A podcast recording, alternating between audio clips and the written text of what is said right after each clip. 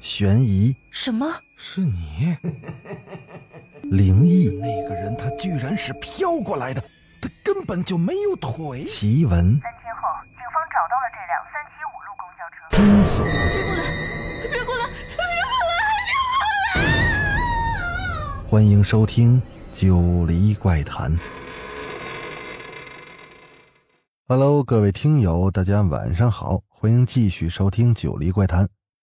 咱们书接上文，上回讲到陆凡在被撞倒之后，在昏迷之前，又发现手机上的日期变成了四月十四日。三天之后，陆凡就清醒了。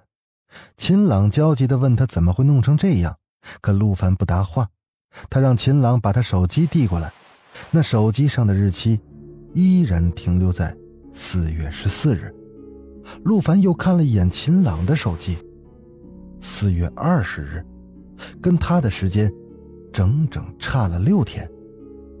哎，秦朗有点奇怪起来。昨天我没事的时候帮你手机调过时间了呀，怎么又变成十四号了？没用的，这件事儿跟那个孟兰有关，他把我的时间停在了四月十四日。所以我每天都能看见他死在我面前。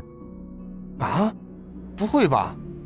就在我被车撞的时候，那个梦兰就一直对我说：“瓶子。”这件事儿，一定和沈月手上那瓶子有关系。沈月？怎么了？你认识她？是啊，这个沈月是沈星的姐姐，不是亲生姐姐，是沈星的父亲再婚后，沈星的后母带回来的。也难怪你不知道，沈星与沈月的关系不好，从不提起沈月的事情。我也是无意中听见的。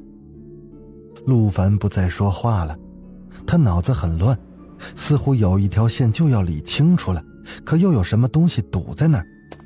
秦朗走的时候还对陆凡说：“你好好休息吧，我妈认识个老道士，我去帮你问问关于日期的事情。”陆凡点了点头。他睁大眼睛，仰面躺倒在床上。秦朗是傍晚的时候回来的，他气喘吁吁的扶住陆凡的病床，说：“我知道为什么你的日期总停在四月十四日了，是邮件呀，是你在四月十四日的时候发的邮件出了问题。”什么？陆凡撑着床，瞪大眼睛看着秦朗：“你有没有听说过昨日鬼？死人？”和活人的日期是不一样的，死人比活人的日期慢一天。我们今天四月十五日，他们那边是四月十四日。一旦活人和死人之间构建了某种联系，使日期保持一致，你就能见到他们，他们也能控制你。你在四月十四日的时候不是发出了一份简历吗？可你发到了孟兰的邮箱里，恰巧孟兰又在这天死在了你的面前。第二天，你收到了孟兰的回复，这些都不是巧合。邮件是孟兰控制你的媒介，就是因为你在孟兰临死前与她产生的这些联系，她才能把你的日期一直停在四月十四日。同时，孟兰自己的日期也停在了四月十四日。陆凡不敢相信的瞪大眼睛看着金朗，他思考片刻：孟兰为什么要控制我呢？我跟他也无冤无仇，他不去找撞他的司机，为什么要来找我呢？瓶子，这一定跟沈月手上的瓶子有关系。秦朗，你一定要帮我这个忙，把那个瓶子给拿过来。陆凡给沈月打了电话，说了一些事情后，他就躺到病床上休息了。半夜的时候，他突然惊醒过来，四周很黑。他抓起身边的手机看了一眼时间，顿时是惊出了一身冷汗。三点十六分，而日期又变成了四月十四日。窗外响起了轰轰的雷声，不一会儿雨就倾盆而下。陆凡又生出了不好的预感，他猛地拽起被子蒙住了头，身子瑟瑟地抖动着。果然。他觉得身上盖着的被子越来越重，有东西压在他身上，让他喘不过气来。突然，一只苍白的手伸进了被子里。陆凡一慌，迅速的掀开被子，却迎面撞上了一对暗红色的眼睛。女人破碎的脸上有一抹扭曲狰狞的笑容，是孟兰。啊啊！陆凡尖叫着拳打脚踢，他从病床上摔下来，连滚带爬的去拉病房的门。就在这时，有人抓住了他的脚。陆凡抖得很厉害，说出的话都是颤抖的。你你你为什么来找我？我跟你有什么深仇大恨啊？瓶子，返魂香。瓶子，返魂香。身后的女人一直在不停重复这两样东西，直到门外响起了悉悉索索的声音。陆凡感觉到自己脚上的力量消失了。等回过头去，孟兰已经不见了。病房外有人探出头来，是孟坤。你来干什么？陆凡坐在病床上，看着对面的孟坤。秦朗跟我说。你很想要沈月手上的瓶子，那天也是因为要跟我争这个瓶子，你才出的车祸。为什么？为什么？哼！陆凡突然觉得很好笑。如果可以，他也不想争这个瓶子。他是走了什么狗屎运，碰上了这些事情？陆凡瞪着眼睛看着孟坤，他试探性的说：“我可以告诉你为什么我想要这个瓶子。”但你必须告诉我，这瓶子里到底是什么东西？哦，你不知道吗？我可以告诉你。你记不记得我的前女友沈星是怎么死的？那天她出车祸，就死在学校附近的那条马路上。可能因为沈星死的时候我并没陪在她身边，她有些不甘心。他死后的每晚都会出现在我梦里，白天的时候。无论我走到哪儿，都会感觉到他眼睛在看着我，他简直就是阴魂不散啊！我把这事儿告诉了沈月，沈月是他姐姐。后来我知道，那沈月其实也在暗恋我。他和沈星的关系也不好，因为嫉妒，为了不让沈星缠着我，他找人拿到了返魂香，他想把沈星的魂魄给锁住。返魂香。返魂香是什么？陆凡吃惊的问着。是啊，返魂香。只要回到沈星死亡的地点，点燃返魂香，就能把沈星的魂魄给引过来。于是沈月就在那天点燃了返魂香，引了沈星的魂魄来，然后锁进了那个瓶子里。我之所以想得到那个瓶子，是不想沈星的魂魄被这么锁着。即使他天天缠着我，我也不想看见他死后变成这样。孟坤脸上的表情不像是假的。陆凡突然笑了一下，幸好他的笑容只是一闪而过，孟坤并没有注意到。该你了，你为什么想要那个瓶子呢？不是我想要。你还记得四月十四那天死在我旁边那女人吗？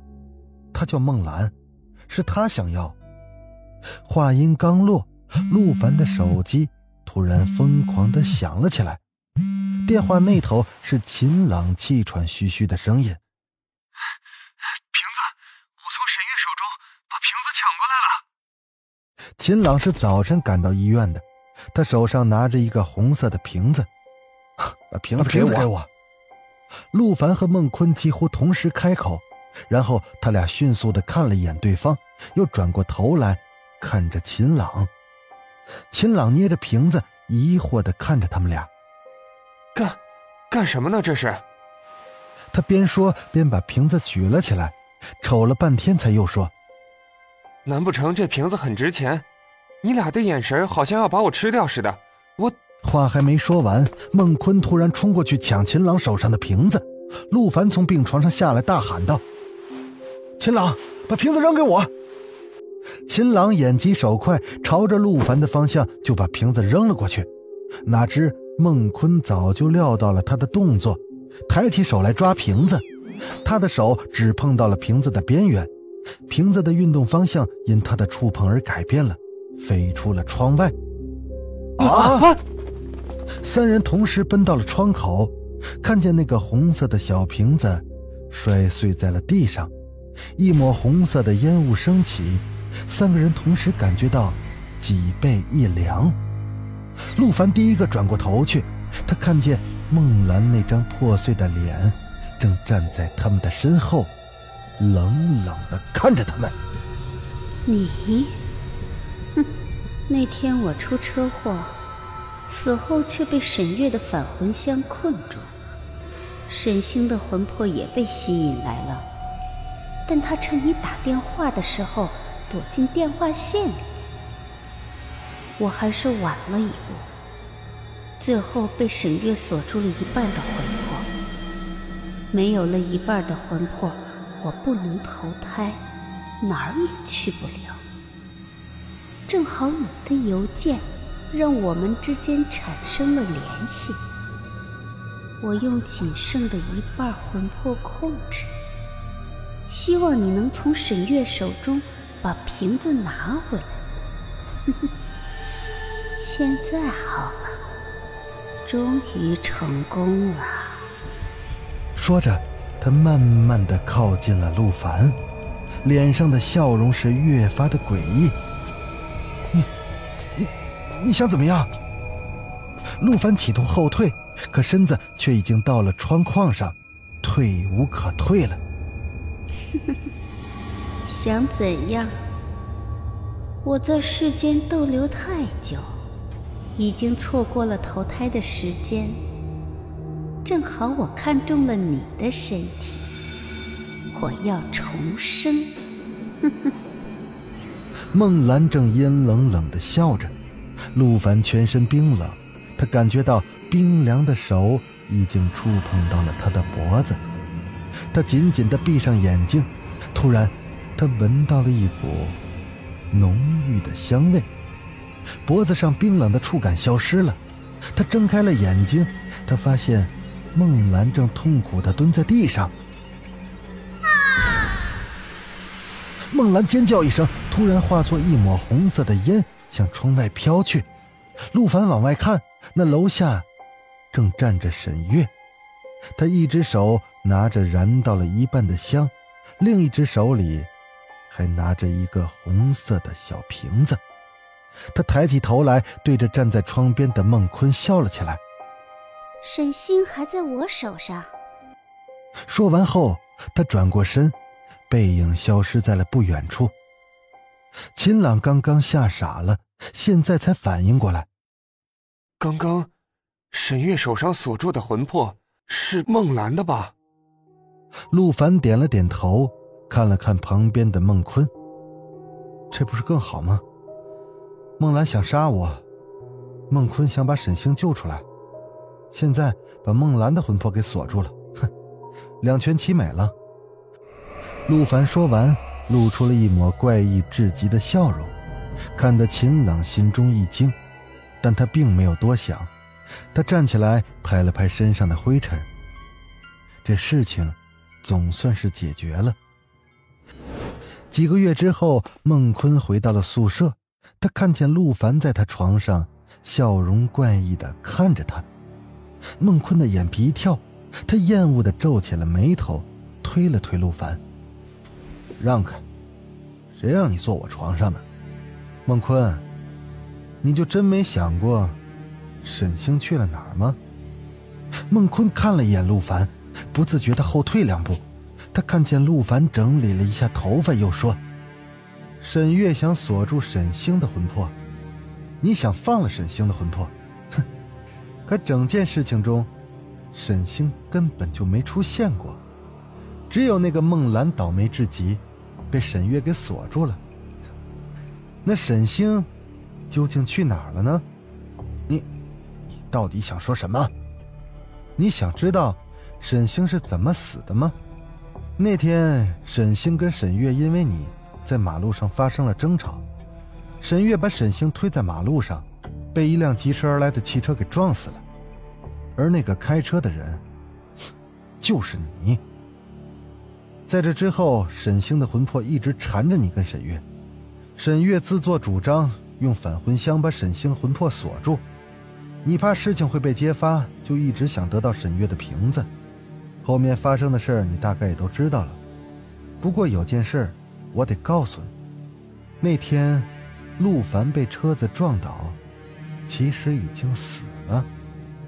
我附身在了他的身上，然后打电话给沈月，骗他用返魂香锁住孟兰的魂魄。这几个月的时间，我渐渐的适应了陆凡的身体。现在，我终于回来了。说着，陆凡站起来，直直的盯着孟坤，他嘴角上挑，露出了一个。诡异至极的笑容。好了，故事到这儿就讲完了，大家听懂了吗？最后的陆凡是谁呢？我是主播九黎香柳，那咱们下个故事再见。